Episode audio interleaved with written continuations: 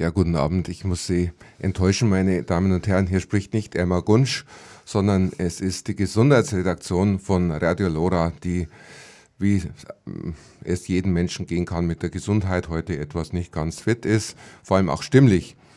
Äh, ich begrüße Sie zu der Sendung, die heute ein kontroverses Thema hat mit vielen Studiogästen. Und äh, ich gebe schon mal gleich die Nummer durch, falls irgendjemand anrufen möchte, das ist in München 08948952305. Es geht um das Thema Schäden, die äh, Patienten durch ärztliches Einwirken erleiden können.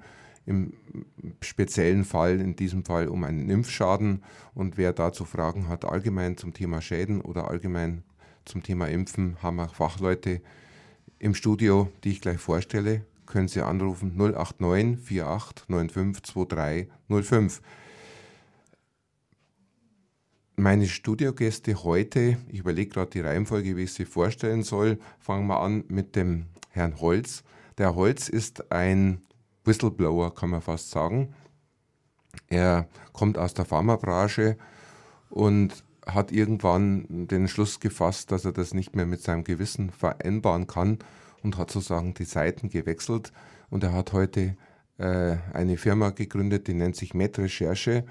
Das ist eine relativ gemeinnützige Sache, die sich damit beschäftigt, äh, Menschen, die irgendwelche Schäden durch medizinische Einwirkungen erlitten hat, zu unterstützen, indem er recherchiert, wie der Name sagt, und auch Gutachten erstellt, äh, die den Menschen helfen, unter Umständen, wenn berechtigt, ihre, durch ihre äh, Ansprüche durchzusetzen. Dann haben wir gleich im logischen Zusammenhang haben wir eine geschädigte Patientin in dem Fall im Studio. Das ist die Frau Ingeborg Kochan, die interessanterweise selbst erst Ärztin ist und zwar Anästhesistin. Und das ist natürlich eine besonders pikante Angelegenheit, wenn man als Arzt durch ärztliches Einwirken geschädigt wird und wenn man dann merkt, wie schwierig es ist, dass man selbst als Arzt äh, entschädigt wird, wenn was schief geht, was ja im Prinzip natürlich passieren kann. Äh, aber der Weg geht schon über Jahre und da berichten wir später drüber.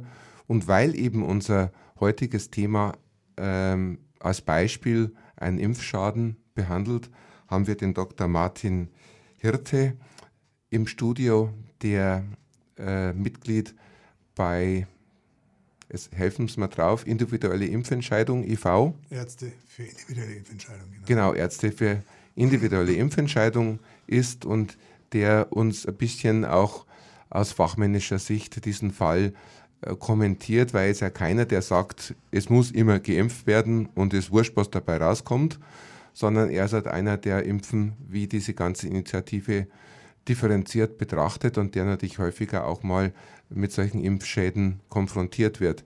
Aber bevor wir jetzt zu diesem Fall kommen, äh, Herr Holz, würde ich Sie bitten, dass Sie uns einfach mal ein bisschen erzählen, wie man denn so äh, vom, ich darf das mal so nennen, wie man so spricht, äh, im, im Volk vom Pharmavertreter zum Pharmadissidenten oder zum Whistleblower wird.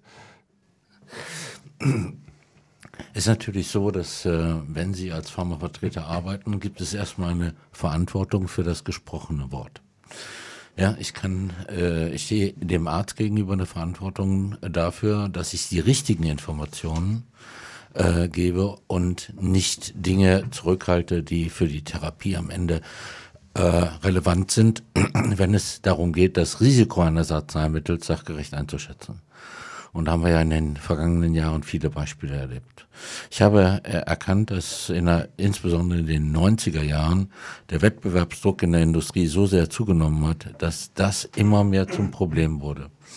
Und wenn dann jemand erkrankt und der Arzt eigentlich im besten Wissen und Gewissen gehandelt hat und diese Informationen nicht vorgelegen hat, dann ist die Verantwortung bei mir, wenn ich sie ihm nicht gegeben habe. Und, äh, und dann muss man einfach sehen, äh, ob man damit umgehen kann. Ich denke, in unserem Land sollten wir gelernt haben, dass die Verantwortung für das gesprochene Wort ähm, eine ganz besondere ist. Und äh, der konnte ich mich einfach nicht entziehen.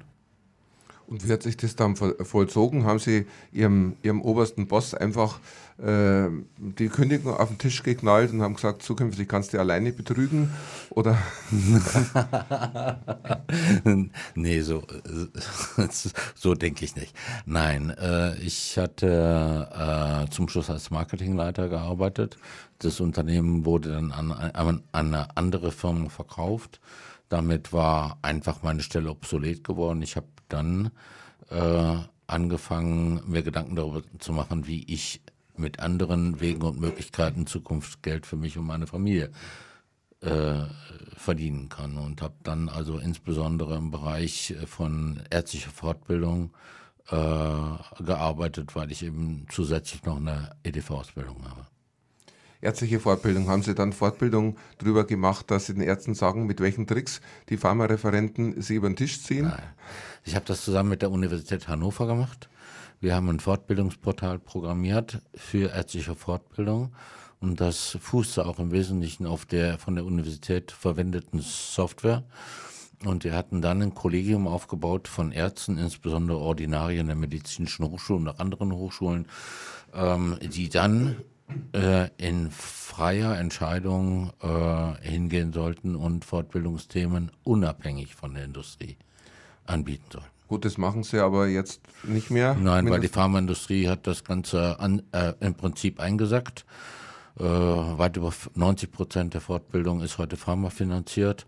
Und damit sind alle diejenigen Firmen, die das seinerzeit angeboten haben, äh, hinten runtergefallen. Die sind in Konkurs gegangen. Ich selber habe also erhebliche Mittel daran investiert. Aber das Gesetz sagt, die Industrie darf da keine Rolle drin spielen. Fakt ist, die Politik kümmert sich nicht drum, die Industrie richtet das aus und das ganze Lügenspiel geht schlicht weiter. Ja gut, also Sie hatten mehr oder weniger eine unabhängige Fortbildung angeboten, die einfach ja. auf wissenschaftlichen Kriterien ja. mit hochrangigen Wissenschaftler, ja. Auf, Wissenschaftler auf dem Gebiet. Äh, und wer hat das eigentlich gezahlt damals, die Fortbildung? Das, ähm, das ganze Investment, das habe ich aus eigenen Mitteln bestritten, den ganzen Aufbau. Als ich dann fertig war und die ärztliche Fortbildung verpflichtend wurden, da kamen dann die Pharmaunternehmen mit ihren zwischenzeitlich, ohne dass irgendjemand was geahnt hatte, mit ihren Fortbildungsportalen und Angeboten äh, hin und offerierten das Ganze kostenlos und damit waren wir außen vor. Achso, okay, die haben das also kostenlos gemacht, haben es äh, mhm. gesponsert, das Ganze, mhm. und dann konnten sie da kein Geld mehr verdienen. Außer sie hätten wahrscheinlich die, die Strategie übernommen, dass man halt auch einfach Werbung ja. einbaut, versteckt. Ähm, nein, das sollte schon so sein, dass es ein Abonnement ist und dass es gar keine Abhängigkeit zu irgendjemandem gibt. Eben, ja. Genau, also un, unabhängig kann man nicht sein, wenn ich von irgendwelchen Werbeträgern abhängig bin. Genau. Und dann haben Sie jetzt was Ihren, Ihren aktuellen Job begonnen, der heißt Metrecherche, mhm. ja, ist im Internet zu finden unter www.metrecherche.de. Ja. Und Sie machen jetzt genau das, dass Sie eben, beschreiben Sie es doch mal selber. Ja, also ich hatte natürlich dann erstmal arge Probleme mit der Situation umzugehen. Ich hatte äh, natürlich eine Insolvenz äh, war die Konsequenz, war jahrelang Hartz-IV-Bezieher und habe dann also mich mit Marketingstrategien von Pharmaunternehmen auseinandergesetzt. Das trifft also insbesondere auch die neuen oralen Antikoagulantien, Böhringer Ingelheim, Pfizer und so weiter. Und habe da auch rechtliche Schritte gegen Pharmaunternehmen unternommen.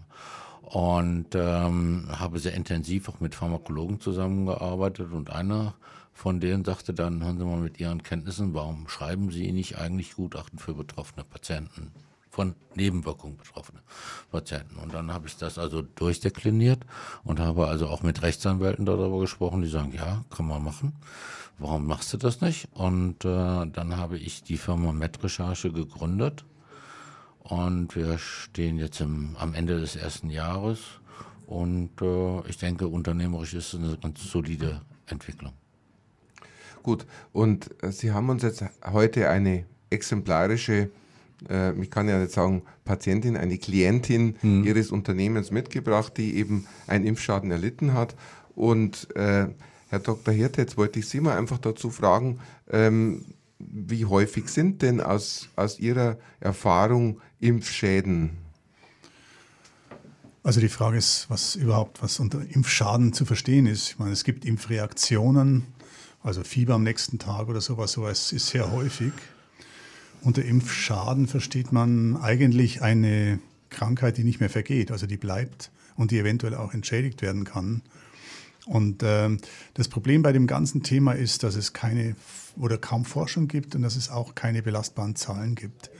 Im, rein statistisch werden pro Jahr ans Paul-Ehrlich-Institut 2300 Impfreaktionen gemeldet. Meiner Recherche nach äh, sind pro Jahr 200, circa 200 bis 300 Impfschäden anhängig. Also werden, äh, es wird ans Versorgungsamt geschrieben, wir hätten gerne Entschädigung. Und davon wird, werden 30 bis 40 anerkannt. Es ist natürlich möglich, dass das nur die Spitze vom Eisberg ist, weil viele Patienten nicht darauf kommen, dass vielleicht ihre Beschwerden von der Impfung kommen. Sie werden auch systematisch entmutigt. Ich habe auch Patienten gesehen, die haben am Tag oder am Tag der Impfung, also Kinder, die am Tag der Impfung blau und krampfend in der Wiege gelegen sind. Die Leute sind ins Krankenhaus, Uniklinik. Dort wurde gesagt, nein, das kann nicht die Impfung gewesen sein, sechs Stunden nach einer Impfung. Und dann äh, denken die Leute, na, die werden schon recht haben. Also wir wissen eigentlich gar nicht, wie, wie viel und wie viel, äh, was da passiert. Das Problem ist letztlich, dass ähm, Impfstoffe schon vor ihrer Zulassung nicht genügend untersucht werden. Es gibt keine Placebo-Studien. Es gibt sogar äh, jetzt Anhaltspunkte dafür, dass Nebenwirkungen systematisch auch eben nicht veröffentlicht werden. Erst diese Woche kam ein Artikel in dem amerikanischen Online-Magazin Slate, dass bei der HPV-Impfung, bei der Zulassung von den Impfstoffen Nebenwirkungen systematisch auch äh, von den Rohdaten nicht in die endgültige Studie hinübergezogen wurden. Also die Sicherheit ist einfach alles andere als genügend untersucht. Ich meine, das ist ja ein Phänomen, das sich meiner Erfahrung nach durch die ganze äh, Medizinprodukte- und Pharmabranche zieht, dass man natürlich aus Marketinggründen immer versucht, Nebenwirkungen so lang wie möglich unter den Teppich zu kehren, weil das wäre ein schlechter Start für Medikament, wenn schon sehr bald dann was äh, aufs, auf, aufs Tablett käme. Aber es, was Sie ja ansprechen, Sie sind ja äh, Kinderarzt und in München in einer privatärztlichen Kinderarztpraxis tätig. Ähm, ist ja das ganz große Problem, was uns jetzt hier nicht so, so beschäftigt, aber was man vielleicht mal sagen sollte, dass überhaupt bei der ganzen kinderärztlichen pädiatrischen Therapie wir das Problem haben, dass äh, es immer ganz schwierig ist, mit wissenschaftliche Studien mit Kindern durchzuführen, weil da braucht man ja die Einwilligung der Eltern. Und welche Eltern bitteschön geben schon ihr Kind für als Versuchskaninchen her? Äh, fällt Ihnen da irgendwas ein, wie man das lösen könnte? Ja gut, aber das wird ja gemacht. Die ganzen Impfstudien zu den zugelassenen Impfstoffen werden ja mit Kindern gemacht. Da werden die Eltern natürlich entsprechend aufgeklärt. Teilweise wird es auch nicht in Europa gemacht, sondern in Lateinamerika oder in anderen Teilen der Erde, weil es da wahrscheinlich leichter ist, an solche äh, Versuchspersonen zu kommen. Man weiß auch, dass das teilweise auch äh, nicht gut aufgeklärt wird und dass auch Dinge passieren, die dann ähm, ja, verschwiegen werden, erst später veröffentlicht werden. Aber klar, es sind Studien notwendig. Ohne Studien keine Zulassung. Meiner Ansicht nach sollten die Studien allerdings nicht von der Pharmaindustrie gemacht werden, sondern sollten unabhängig finanziert werden, aus einem Topf vielleicht, in den die Pharmaindustrie einzahlt und dann von unabhängigen Wissenschaftlern durchgeführt werden. Denn die Studien, die von der Pharmaindustrie gemacht werden, die werden nicht komplett veröffentlicht. Da wird bloß, äh, die Rohdaten werden nicht veröffentlicht, da kommt man überhaupt nicht ran. Und das, was letztlich veröffentlicht wird, man weiß nicht, ist es manipuliert, ist es echt. Das ist ein großes Problem, vor der auch wir als Ärzte dann stehen. Wie ernst können wir diese Studien eigentlich nehmen? Ja, da kann man schöne Beispiele dafür nennen. Zum Beispiel weiß ich äh, eine Studie einer großen deutschen Firma, die einen Blutverdünner gegen, äh, gegen ASS getestet hat, der 50 mal so viel kostet wie, wie ASS. Und da kam halt zufällig raus, dass das 50 äh, mal weniger kostende etwas besser abgeschnitten hat als, als nicht. Und dann hat man das halt über sehr viele Jahre nicht veröffentlicht, die Studie. Und während der Zeit lief die Pharmamaschine und äh, man hat also das vermarktet, da hat sich äh, ein paar exponierte Professoren ähm, zu Freunden gemacht, sagen wir es mal so, die dann das ähm, dann doch empfohlen haben und so kam es dann auch in die Leitlinien und so weiter. Und irgendwann, als die Studie dann mal erzwungenerweise veröffentlicht wurde, dann ist es halt wieder verstummt, aber in der Zeit hat man natürlich wahnsinnig viel Geld damit verdient. Und äh, ich zitiere an der Stelle einen Epidemiologen der LMU München, der mal mein Patient war, ähm, darf ich natürlich in keinster Weise sagen, wer es ist. Der hat mir gesagt, ähm, sagen Sie mir, was rauskommen soll, ich mache Ihnen die Studie dazu. Also es ist ein Arzt und Mathematiker, der hat natürlich von beiden Fächern die Kenntnisse und man kann fast alles so konzipieren, dass die Wahrscheinlichkeit, dass das rauskommt, was man will, dann relativ hoch ist. Ja, man muss ja dazu wissen, das ist ja nicht so, wie man sich das vorstellt, dass da also x Firmen da irgendwelche Impfstoffe anbieten, sondern es gibt ja in Europa praktisch bloß noch zwei große Impfhersteller. In den USA sind es auch zwei, die so eben mehr verschränkt arbeiten miteinander. Also das ist ein Duopolmarkt. Jeder Impfstoff ist nur zweimal auf dem Markt von zwei praktisch Global Player. Die haben eine irre Marktmacht, die werfen Millionen, Milliarden in diesen Markt rein und äh, da geht es gar nicht um den Patienten, da geht es einfach nur ganz knallhart um den Shareholder Value, also um den Gewinn, der da gemacht wird. Ja klar, und äh, da muss man natürlich, ohne dass wir es jetzt hier beweisen können, schon vermuten, dass die Ständige Impfkommission, dass das RKI doch ähm, in irgendeiner Weise beeinflusst wird. Ist das, wird das eigentlich offengelegt, werden, dass die da was bekommen oder bekommen die offiziell nichts? Also es ist sehr schwer, da an Zahlen zu kommen. Es gibt schon äh, Spenden, die veröffentlicht wurden, zum Beispiel ans Gesundheitsministerium oder an, den kinderärztlichen, an die kinderärztlichen Verbände. Auch da wird von der Impfindustrie bezahlt. Es ist ja auch diese, diese neue Website, wo man auch gucken kann, welcher Arzt kriegt Gelder von der Pharmaindustrie. Mhm. Beim Robert Koch Institut oder bei der Impfkommission sind direkt Geldflüsse meines Wissens nicht bekannt, aber es ist bekannt, dass Lobbyisten in der STIKO sitzen, die wiederum Gelder bekommen oder, oder auch Vortragshonorare oder Stellen bezahlt. Also da äh, gibt es schon Verbindungen. Es hat ein bekannter Infektiologe vom äh, Robert Koch Institut, hat auch einer Lobbyorganisation der Grippeimpfstoffhersteller zugearbeitet. Also da gibt es Verbindungen, die man recherchieren kann, was nicht einfach ist, aber man kommt dann doch irgendwie drauf. Aber direkte Geldflüsse, das ist immer schwer nachzuweisen.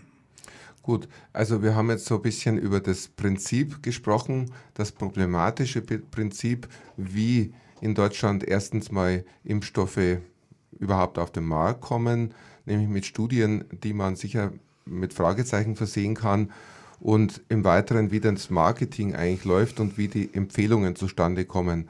Aber wir haben heute eben die Frau Kochan da, die selbst als Anästhesistin in einem bayerischen Krankenhaus arbeitet und ähm, Frau Kochern, können Sie uns einfach mal, also Ihr, Ihr Fall ist jetzt, in Ihrem Fall ist jetzt mein ganz bewusst nicht die Pharmaindustrie schuld, aber was daran erstaunlich ist, wie schwer es ist, wenn man einen Schaden erlitten hat, dass man irgendwie anerkannt wird. Erzählen Sie uns doch das bitte mal. Mhm. Ich hatte nach der dritten SFNE-Impfung.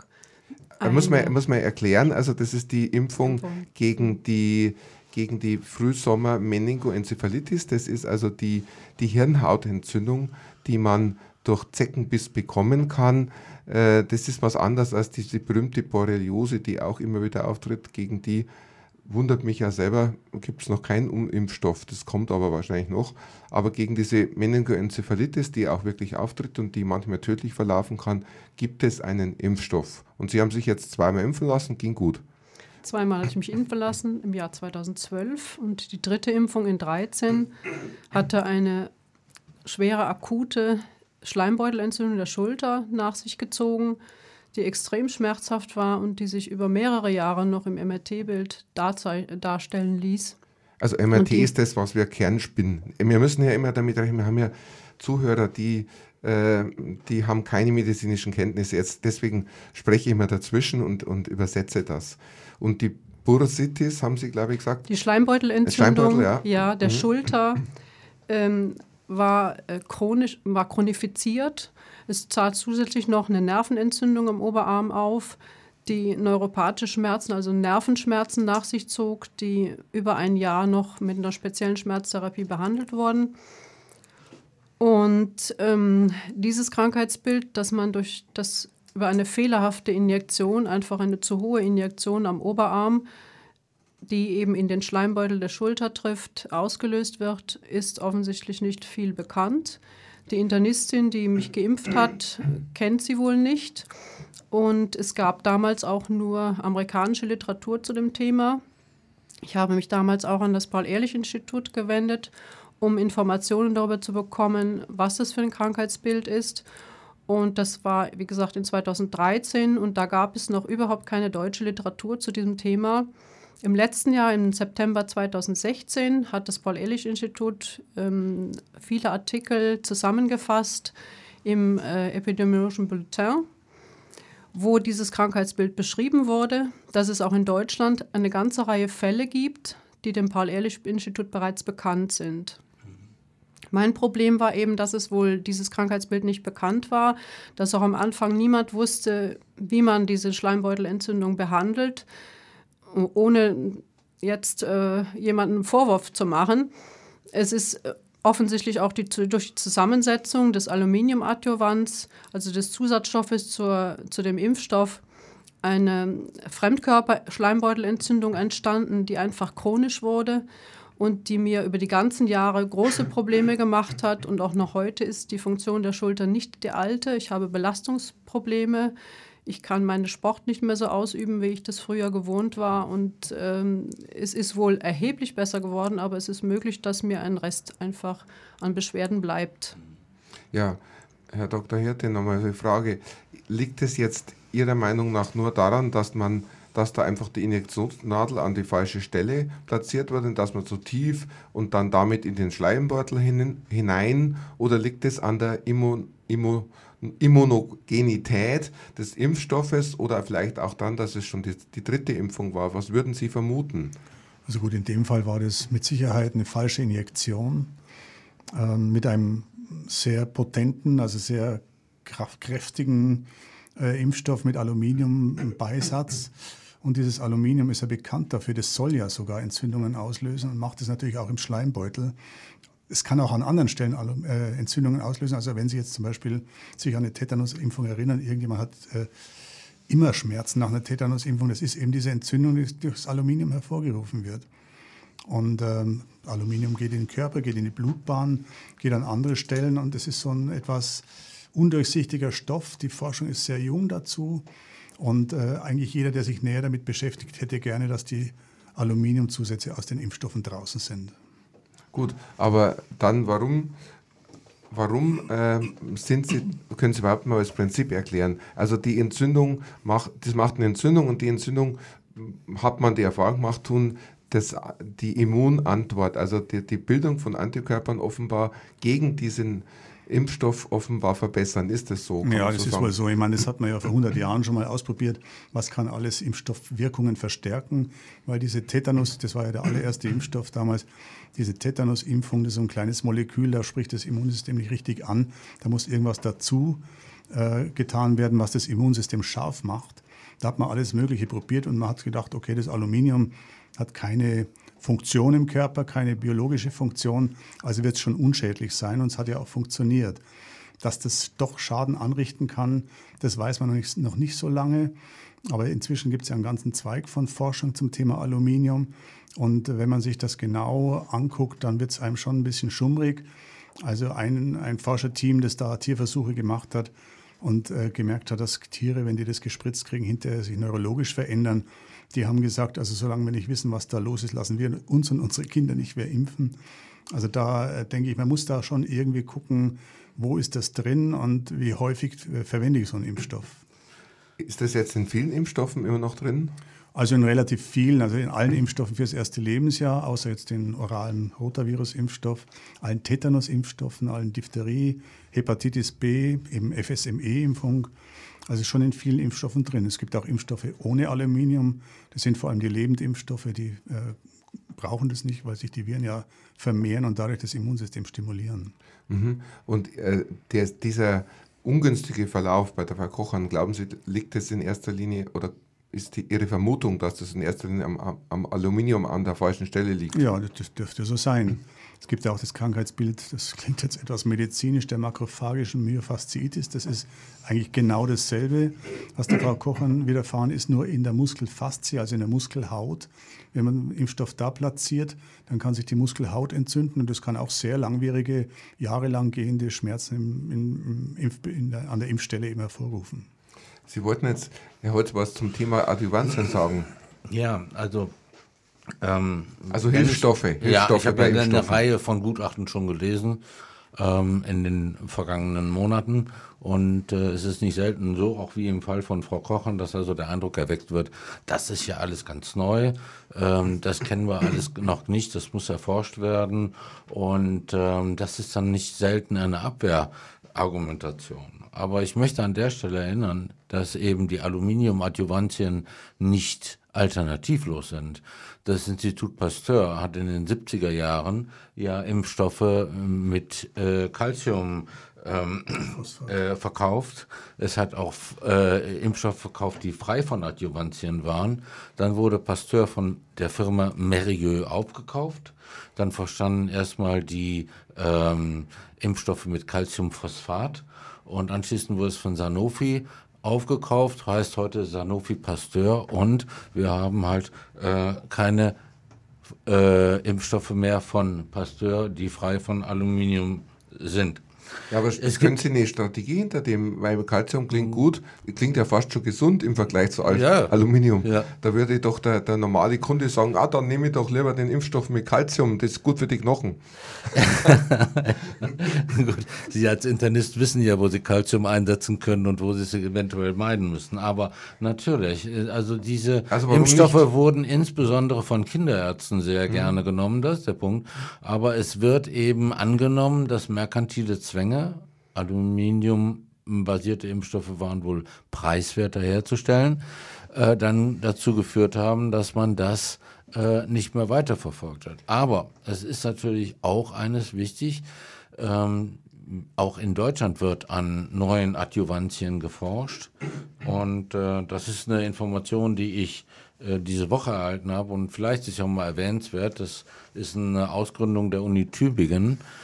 Äh, Tübingen ähm, und das ist eine Firma namens CureVac, die eben Adjuvantien auf Basis von RNA ähm, ausprobieren. Erbsubstanz, RNA. Richtig, genau. Ribonuklein, ja. Acid, also Säure. Man hat also ja. gesehen, dass äh, eines der Probleme beim Aluminium ist ja auch, dass das sehr lange im Körper bleibt. Ne? So, und sich im Gehirn absetzen kann. Richtig, ja, und dann irgendwann im Gehirn und überall wiedergefunden wird. Und äh, der, das, was ich hier gehört habe, ist, dass also wohl ähm, die Halbwertszeit dieses neuen Adjuvants ähm, nur einen Tag beträgt. Und das heißt, dass die Ausscheidungsmöglichkeiten hier ganz andere sind. Aber das ist alles erstmal tierexperimentell untersucht worden. Da muss man die weitere Entwicklung abwarten und ähm, man kann den Leuten nur Glück wünschen. Sie sind hier auf Lora München, nicht im Musikantenstadel. Die, an der Musik hat man es ja gleich gemerkt, dass es ganz was anderes ist. Das war Diebe und Komplizen aus Regensburg. Und Diebe und Komplizen aus Regensburg können Sie das nächste Mal schon in, ich muss auf die Uhr schauen, äh, genau zehn Tagen hören, und zwar in der Fachklinik Allgäu im Fronten Silvester. Und da haben Sie eine besondere Chance, brauchen Sie keinen Eintritt zahlen. Da können Sie einfach hingehen und auch die Getränke sind dort billig, weil es ja eine Klinik ist und äh, können die Musik von Diebe und Komplizen genießen. Wir sind hier im Gesundheitsmagazin von Lora München und haben heute äh, das Thema, dass äh, Patienten, die durch Einwirken von Medizin, von Ärzten geschädigt werden, oft große Probleme haben, äh, entschädigt äh, zu werden oder diese Ansprüche durchzusetzen. Und deswegen haben wir gerade da den Herrn Holz von der Firma, kann man sagen, Initiative Met Recherche, die sich mit solchen Fällen beschäftigt und die eben Recherchen dazu betreibt und Gutachten erstellt. Und wir haben die Frau Kochan da, die als Anästhesistin selbst eine geschädigte Person durch so ein medizinisches Einwirken ist. Und wir haben den Dr. Hirte da von Verein der Ärzte für individuelle Impfentscheidung in München, der eine Privatpraxis für Kinderärzt, also, kind, also pädiatrische Medizin, also Kinderarztpraxis ganz einfach gesagt betreibt und der auch dort Impfberatung macht und sich sehr vertieft damit beschäftigt. Sollte jetzt noch jemand äh, dazu Fragen haben, kann er anrufen 089 4895 2305. Ich wiederhole 089 4895 2305, falls Sie Fragen zum Thema Entschädigung bei medizinischen Schäden haben oder zum Thema auch Impfschäden. So, Frau Kochern, wir haben gerade vorher, ich wiederhole es ganz kurz, rausgearbeitet, bei Ihnen wurde also einfach die Impfnadel zu hoch angesetzt. Das hat dazu geführt, dass der Impfstoff, der aluminiumhaltig ist, in einen Schleimbeutel der Schulter hineingespitzt wurde. Und Schleimbeutelentzündung kann man schon aus sehr viel geringeren Anlässen bekommen. Zum Beispiel, wenn man zu lange auf dem Knie äh, kniet oder wenn die Ellenbogen zu lang aufgestützt werden, das kann schon sehr langwierige Erkrankung werden. Wenn man aber natürlich jetzt einen Stoff reinspitzt wie Aluminium, der dazu benutzt wird, um eben die Immunreaktion eines Impfstoffes sogar zu verbessern, dann macht er natürlich da ganz viel Entzündungsreaktion. Und das kann passieren, das kann in der besten Praxis passieren, aber äh, dafür haben wir Ärzte verpflichtend ja alle eine Haftpflichtversicherung. Wie sind Sie denn jetzt da vorgegangen? Das war 2013, das war 2017 und ich habe vorher von Ihnen erfragt, dass es bisher keinerlei Entschädigung dafür gibt, dass Sie längere Zeit kaum arbeiten konnten und dass Sie zwei, drei Jahre starke Schmerzen erdulden mussten. Ich habe, ich habe mit der, versucht, mit der behandelnden Ärztin zu sprechen, die aber das Krankheitsbild offensichtlich nicht kannte oder auch ähm, abwies, dass es mit der Impfung irgendetwas zu tun haben könnte. Ich habe dann selber versucht herauszufinden, was die Ursache dieses Schleim, dieser Schleimbeutelentzündung sein könnte, habe mich an das Paul-Ehrlich-Institut gewendet, habe mich auch an die Firma no, ähm, Novartis gewendet, die diesen Produkt herstellt, habe mit äh, dem Leiter des Gesundheitsamtes gesprochen, habe auch sehr viel Literatur gelesen und äh, mit Neurologen gesprochen, die auch diese Entzündung des Nervus axillaris, des, des Nerven, der im Bereich des Muskels am Oberarm verläuft, der entzündlich verändert war, gesprochen, aber niemand äh, kannte wirklich dieses Krankheitsbild, was ich vom Paul-Ehrlich-Institut in der Literatur bekommen hatte. Und äh, meine behandelnden Ärzte kannten dieses Krankheitsbild nicht. Die behandelnde impfende Ärztin hat, äh, wie gesagt, abgelehnt, dass es irgendetwas mit der Impfung zu tun haben könnte. Weil aber dann diese Schleimbeutelentzündung chronisch wurde, ich laufend Schmerzen hatte und über eigentlich Jahre Schmerzmittel eingenommen habe und dann eben auch noch Nervenschmerzen auftraten, die besonders starke Medikamente äh, benötigten habe ich dann ähm, versucht, äh, einen Gutachter zu finden, einen privaten Gutachter musste das in meinem Fall sein. Und da waren schon äh, viele, die ich angerufen hatte, die nicht äh, willens waren, ein privates Gutachten zu schreiben. Ich habe fast nur Gutachter gefunden, die gerichtliche Gutachten erstellen und habe dann erst über die Rechtsanwältin noch weitere Informationen bekommen, wer Gutachten erstellt und bin dann auf Herrn Holz gekommen, weil auch dieses Krankheitsbild eben nicht in der deutschen Literatur beschrieben war bislang und insofern auch wirklich äh, Literaturrecherche nötig war, um die Ursachen und auch die Verläufe dieses Krankheitsbildes ähm, zu kennen. Ich habe auch äh, über das Gesundheitsamt versucht, äh, Hilfestellung zu bekommen, aber auch da äh, ist man nicht wirklich auf dieses Problem eingegangen. Und meine ähm, mein Wunsch war einfach einmal das Krankheitsbild zu klären, weil ich denke, dass, so wie es in der Literatur auch beschrieben wurde, dieses Krankheitsbild underreported ist. Das heißt, es ist sicherlich erheblich viel häufiger schon aufgetreten, als es ähm, dem Paul-Ehrlich-Institut oder den Gesundheitsämtern gemeldet wurde, weil man es nicht kennt. Und wie gesagt, auch im deutschen Sprachraum nicht bekannt ist, nicht in Literatur beschrieben wurde. Und weil dieses Krankheits- oder diese Schleimbeutelentzündung chronifizierte, ich über Jahre eigentlich Beschwerden hatte und auch diese Nervenschmerzen mich sehr gequält haben, habe ich dann eben rechtsanwaltliche Unterstützung gesucht, um eine Entschädigung zu bekommen. Ja, jetzt muss man ja mal sagen, Sie sind nun Fachärztin. Ähm, da haben Sie natürlich schon einen ein Kenntnisstand, der Ihnen natürlich schon die Möglichkeit gibt, da sich ähm, gezielt zu informieren und auch gezielt bestimmte Institutionen anzusprechen. Ich meine, wer kennt schon bitte das Paul-Ehrlich-Institut, wenn er nicht Arzt ist? Und trotzdem, es hat Ihnen nicht viel geholfen. Also ich hätte mir das ganz einfach vorgestellt. Ähm, ich dass man da einfach den, die Praxis anspricht und sagt, naja, dass ähm, Ihre Helferin hat mir jetzt das, den Impfstoff in, die, äh, in, die, in den Schleimbeutel reingespritzt. Wir wissen beide, da gehört er nicht hin. Wir wissen beide, das kann immer mal passieren. Aber wir sind ja alle verpflichtet, eine Haftpflichtversicherung abzuschließen. Also geben Sie doch bitte den Fall Ihrer Haftpflichtversicherung, weil ich habe da erhebliche Probleme jetzt gehabt dadurch.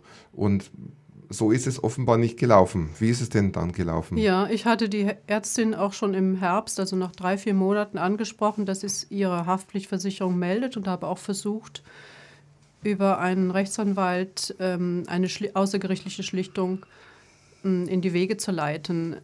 Diese Praxis hat aber vehement bestritten, dass es irgendetwas mit der Impfung zu tun haben könnte obwohl meine Beschwerden eigentlich unmittelbar nach der Impfung auftraten und innerhalb von 24 Stunden extreme unerträgliche Schmerzen der Schulter da waren.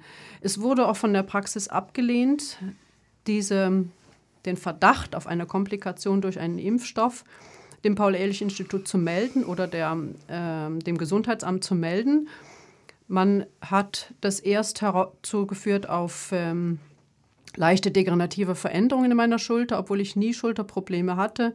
Und auch der Orthopäde, so wie ich es eben dann auch der äh, impfenden Ärztin weitergegeben hatte, sagte, meine leichten degenerativen Veränderungen der Schulter wären völlig alterstypisch und machten auch keine Symptome. Ich hatte auch nie Probleme und habe regelmäßig Sport gemacht, habe sehr viel geschwommen, sodass ich es gemerkt hätte, wenn ich mit den Schultern Probleme hätte. Aber wie gesagt, von dieser Praxis wurde weder der Verdacht auf eine Komplikation nach Impfung gemeldet, noch wurde ähm, der Versuch gemacht, äh, mit mir ins Gespräch zu kommen. Ich habe ähm, noch mehrfach mit dieser Ärztin versucht, Kontakt zu äh, bekommen. Ich wurde eigentlich abgewiesen mit dem Satz, es hat mit der Impfung nichts zu tun. Wenn Sie denn meinen, es hätte was mit der Impfung zu tun, dann melden Sie das bitte selber dem Paul-Ehrlich-Institut. Die haben ein Forum für Patienten. Ja gut.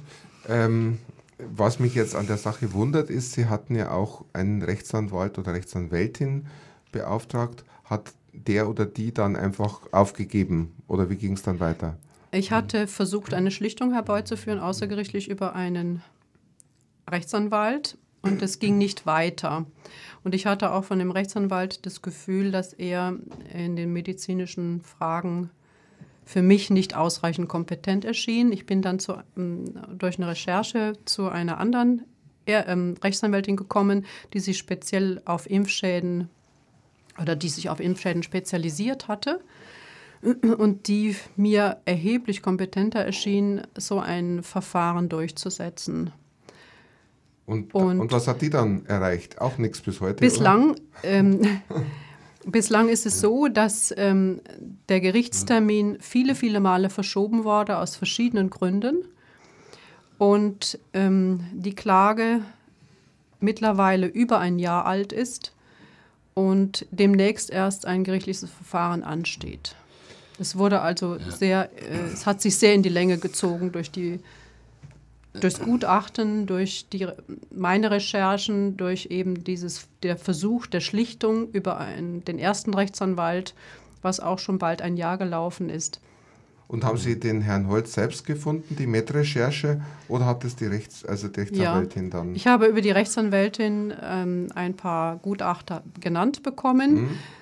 äh, die aber alle nur gerichtliche Gutachten erstellen. Mhm. Und äh, wie gesagt, von mir aus fand ich die ähm, Herrn Holz insofern kompetent, weil es handelt sich bei meinem Fall um äh, primär erstmal englische Literatur. Mhm. Im deutschen Sprachraum war bis zu dem Zeitpunkt keine Information über dieses Krankheitsbild, außer eben vom Paul-Ehrlich-Institut, aber nichts in irgendwelchen Artikeln beschrieben. Und deswegen äh, war es mir sehr wichtig, dass ähm, der Herr Holz mir äh, sehr viel recherchiert hat über diesen, dieses Krankheitsbild und dann eben auch dieses Gutachten für mich erstellt hat. Herr Holz, was haben Sie denn konkret unternommen dann ja, in dem Fall? Also äh, eigentlich ähm, das Entscheidende war eine Kernspinnaufnahme von der Schulter von Frau Kochern.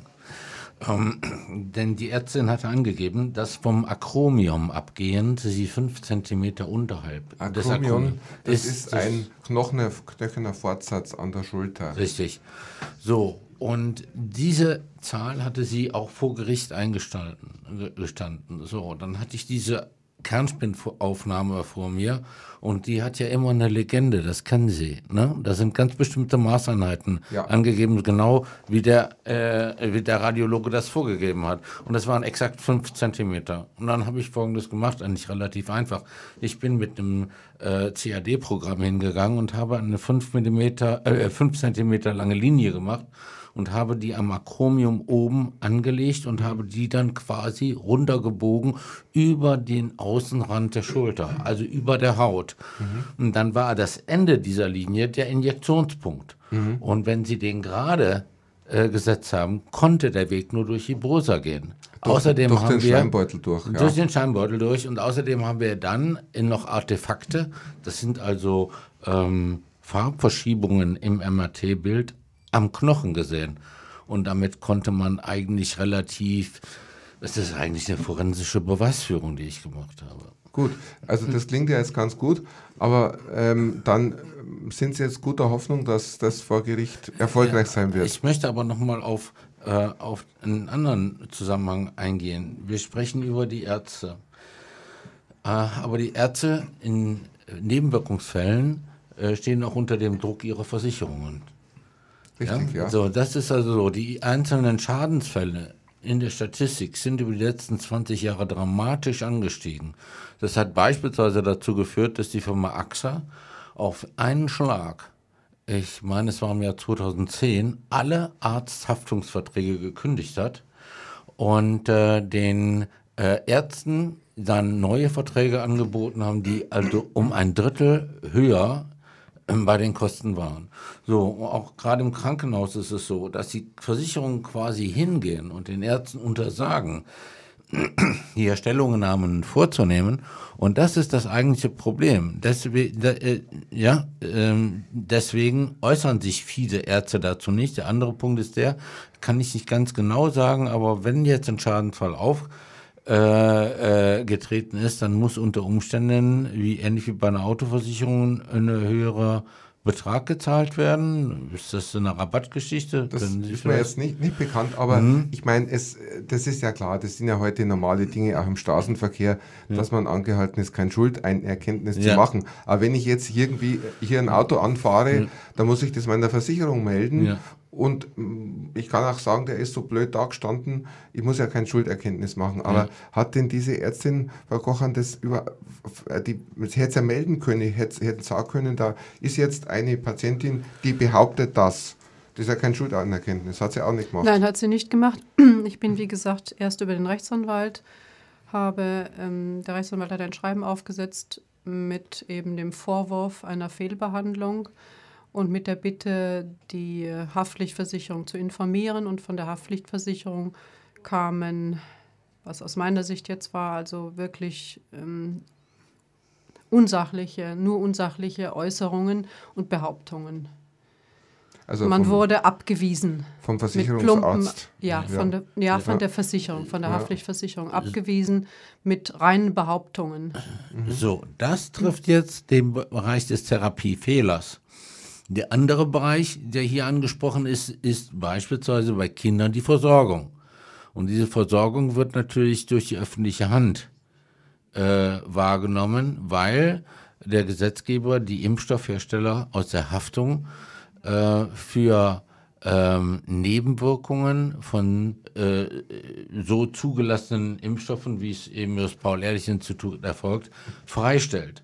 So, und da habe ich eben die Erfahrung gemacht, dass ähm, die Behörden, und ich habe da selber Einblick in die Akte einer Betroffenen genommen, ähm, dass die Behörden eben auch alles tun, um diese Ansprüche nicht erfüllen zu müssen. Ja klar zum Schaden der Betroffenen. Also ich habe hier einen Fall gehabt, äh, das Kind wurde im Alter von sechs Wochen geimpft, hat kurz darauf eine Epilepsie in schwerem Verlauf entwickelt und die, er die Eltern haben 20 Jahre lang gestritten, damit das Kind eine Versorgung hat, wenn sie nicht mehr da sind. Ja, das ist also ja ein hochethisches Verhalten, kann man ja in keiner Weise kritisieren. Und 20 Jahre lang, und das Mädchen ist heute 19 Jahre, also im Prinzip eine äh, erwachsene Frau, aber eben ähm, auch geistig auf dem Stand einer Sechsjährigen. Aber das ist, ist das aner ein anerkannter Fall ein, des Zusammenhangs? Da arbeiten wir dran. Aha, okay. Also, also ich, ich habe 20 Jahre lang nach äh, äh, retrospektiv recherchiert und die Krankenakte beigezogen und so weiter. Also gut, äh, Herr, Herr, Dr. Hirte, Sie wollten was ja, sagen dazu, bitte. dazu was fragen. Ich meine, äh, bei Impfstoffen ist schon so, wie Sie sagen, bei, bei empfohlenen Impfstoffen oder bei empfohlenen Impfungen, äh, wenn da irgendwas passiert, dann kann man sich ans Versorgungsamt wenden und würde dann, da geht es auch wieder über Gutachter, aber eventuell eine Anerkennung kriegen als Impfschaden. Ich meine, das könnte jetzt ja hier in diesem Fall auch so sein, wenn äh, denn äh, die FSME-Impfung ist ja eine empfohlene Impfung in Gebieten, wo eben FSME vorkommt. Und wenn die Frau Koch in so einem Gebiet gewohnt hat, dann wäre es eine empfohlene Impfung und müsste eigentlich vom Versorgungsamt entschädigt werden. Mhm. Ja, aber das ist jetzt nicht die Impfung schuld, sondern die, die falsche Applikation. Nein, das ist egal. Ist das egal. ist auf jeden okay. Fall ein Impfschaden. Mhm. mhm. Es ist offensichtlich so, wie der Rechtsanwalt sagt, sowohl ein Impfschaden als auch ein Behandlungsfehler. Mhm. Es ist beides. Ich habe auch einen Antrag ans Versorgungsamt gestellt die mich aber erst letztes Jahr begutachtet haben und die Einschränkungen, die ich habe, nicht für wesentlich halten. Inzwischen ist es ja auch besser es, geworden. Es ist deutlich besser geworden durch sehr viel Arbeit, durch sehr viel Physiotherapie, durch mhm. sehr viel Training, durch Muskelaufbau. Mhm. Ich glaube, ich habe 200 Sitzungen Physiotherapie nötig gehabt, bis, zu, bis ich und jetzt zu dem wer hat, bin, wo Wer hat die gezahlt? Die, die, die zahlt die Krankenkasse. Die müsste doch jetzt ein Interesse haben, das durchzusetzen, dass das Richtig. bezahlt wird. Ich habe auch sehr früh meine Krankenkasse involviert. Ich habe auch meiner Krankenkasse den Verdacht eines Behandlungsfehlers beschrieben, habe auch äh, ganz detailliert die Vorgehensweise der Ärztin beschrieben, habe Literatur geschickt. Die Krankenkasse interessiert es nicht. Okay, also müssen wir jetzt so hinnehmen und wir sind nahe am Ende der Sendezeit und äh, jetzt sind wir so beim Abschlussfazit. Ähm, Frau Kochan, was würden Sie gerne unseren Hörern so mit auf den Weg geben, wenn einem sowas passiert, dass man irgendwie so geschädigt wird? Was soll man denn tun, dass es einem nicht so, dass man jetzt so einen Leidensweg durchläuft, den Sie erlitten haben? Ich denke, es ist schwierig. Auf der einen Seite meine ich, der Patient muss auch sehr aufmerksam sein. Er muss ähm, seinen Körper in gewisser Weise auch äh, wahrnehmen, was für Beschwerden auftreten und nicht, ähm, so wie ich das vielleicht gemacht habe, zunächst gedacht habe, ach, das vergeht, das ist eine Reizung oben in der Sehne, ähm, das wird schon wieder und so habe ich ein paar Wochen vor mich hingeschleppt, bis ich dann ähm, mich in ärztliche, in orthopädische Behandlung gegeben habe. Auf der anderen Seite sehe ich das wirklich sehr schwierig für einen Patienten, der keine medizinischen Fachkenntnisse hat, ähm, in sein Krankheitsbild, was vielleicht ähm, durch einen Arzt hervorgerufen wurde, eine Schädigung hervorgerufen wurde, ähm, überhaupt erstmal einen Gutachter zu bekommen, der das begutachtet, private Gutachter. Ich kann die Qualität nicht einschätzen, aber ich würde meinen, es ist sehr schwierig je nachdem, wie die Verhältnisse dieses fraglichen Behandlungsfehlers abgelaufen sind. Zum anderen ähm, sind auch die Schlichterstellen, an die ich mich auch gewendet habe, von den Ärztekammern mit äh, aus meiner Sicht nicht guten Gutachtern bestückt. Ich habe zum Beispiel auch an die äh, Schlichterstelle der Bayerischen Ärztekammer mich gewendet und äh, es wurde ein Gutachten erstellt. Dieses Gutachten hat geschrieben ein Endokrinologe, der sehr wohl bestätigt, dass die, ähm, den Schaden, den ich erlitten habe, durch die Impfung entstanden sei, der aber nicht in der Lage war, ähm, ein MRT-Bild zu beurteilen, ob von der Höhe der Impfung her eine mögliche Schleimbeutelentzündung oder eine Schleimbeutelentzündung möglich ist.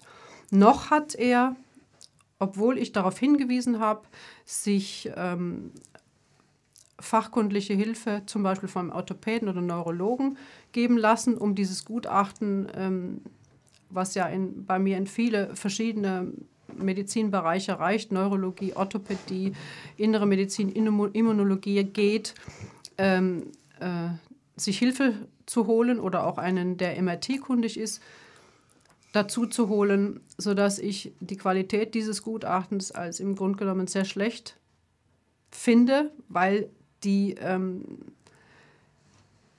die äh, Beurteilung der Höhe der Impfung durch diesen Gutachter einfach nicht möglich ist und ein Endokrinologe aus meiner Sicht diesen Fall gar nicht behandeln kann. Gut, also das Fazit, was wir daraus ziehen können, äh, da muss man sich halt einen unabhängigen Gutachter suchen, wie zum Beispiel medrecherche.de, da kann man dann empfehlen, auf jeden Fall, diese Gutachter sind ja auch alles Ärzte und die sind, handeln ein klein wenig nach dem Motto, eine Krähe hackt der anderen kein Auge aus, während der Holz ist kein Arzt der versucht einfach für seine Klienten äh, eine vernünftige Lösung zu finden. Aber ich wollte den Dr. Hirte noch um eine ganz wichtige Stellungnahme bitten. Und zwar, ähm, können Sie denn eigentlich noch zum Impfen raten oder unter welchen Bedingungen oder was würden Sie unseren Hörern da zum Thema Impfen mal so in drei Sätzen mit auf den Weg geben wollen? Ja gut, das kann man so pauschal nicht sagen, aber wie der Fall jetzt von der Frau Kocham zeigt, es kann ja durch jeden medizinischen Eingriff was Schlimmes und eine Katastrophe ausgelöst werden. Sehr selten. Und beim Impfen, es gibt ja kein Land, wo mehr Impfungen früher und öfter empfohlen sind wie Deutschland. Also man muss da schon äh, sich einfach im Einzelfall überlegen, macht die oder jene Impfung Sinn? Macht die Impfung gegen Grippe Sinn, gegen FSME oder gegen Windpocken? Und da sind die Eltern einfach gefordert oder auch die Impflinge selber. So, also ich muss mich an der Stelle verabschieden, weil die Sendezeit vorbei ist. Ähm, ich bedanke mich bei der Sendetechnik. Jetzt muss ich wissen, das ist der, der Viktor Feldmann. Genau, wir haben es extra an die Glasscheibe hingeschaut, wo wir immer, wo wir immer äh, dann uns Blickkontakt aufnehmen. Die nächste Sendung, die äh, am 3. Äh, Donnerstag im Januar stattfinden wird, befasst sich mit dem Thema Sarkoidose. Und ich bedanke mich bei den Studiogästen, beim Herrn Holz mit medrecherche.de, der geschädigten Patienten hilft, beim Herrn Dr. Hirte als Sachverständigen zum Thema Impfen und bei der Frau Kochern, die so freundlich war, uns ihren Fall hier zu schildern.